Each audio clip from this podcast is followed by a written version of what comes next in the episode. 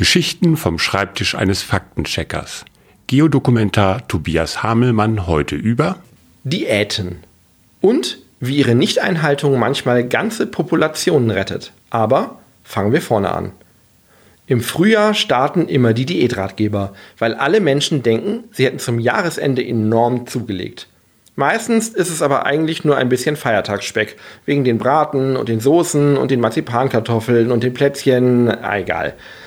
Diäten können aber auch kritisch sein, vor allem im Tierreich. Wenn sich nämlich manche Tiere auf besondere Nahrungsquellen spezialisieren und diese plötzlich wegbrechen. Dass es auch anders geht, beweisen jetzt ein paar Pinguine.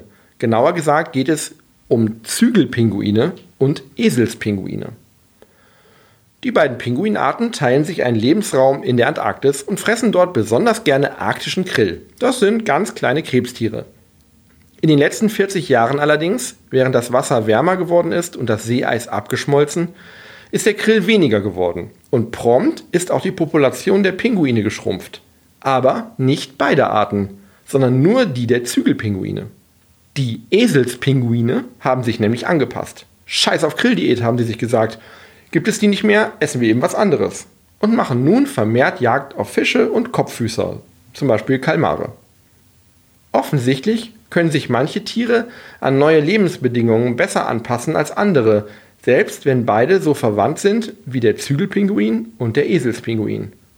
Hoffen wir, dass die süßen Zügelpinguine auch noch ein Einsehen haben und mal über ihre Speisekarte hinausschauen.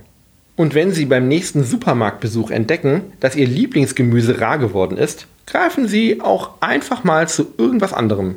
Vielleicht schmeckt es ja. Jeden Dienstag und Freitag erzählt Herr Faktencheck eine neue Geschichte.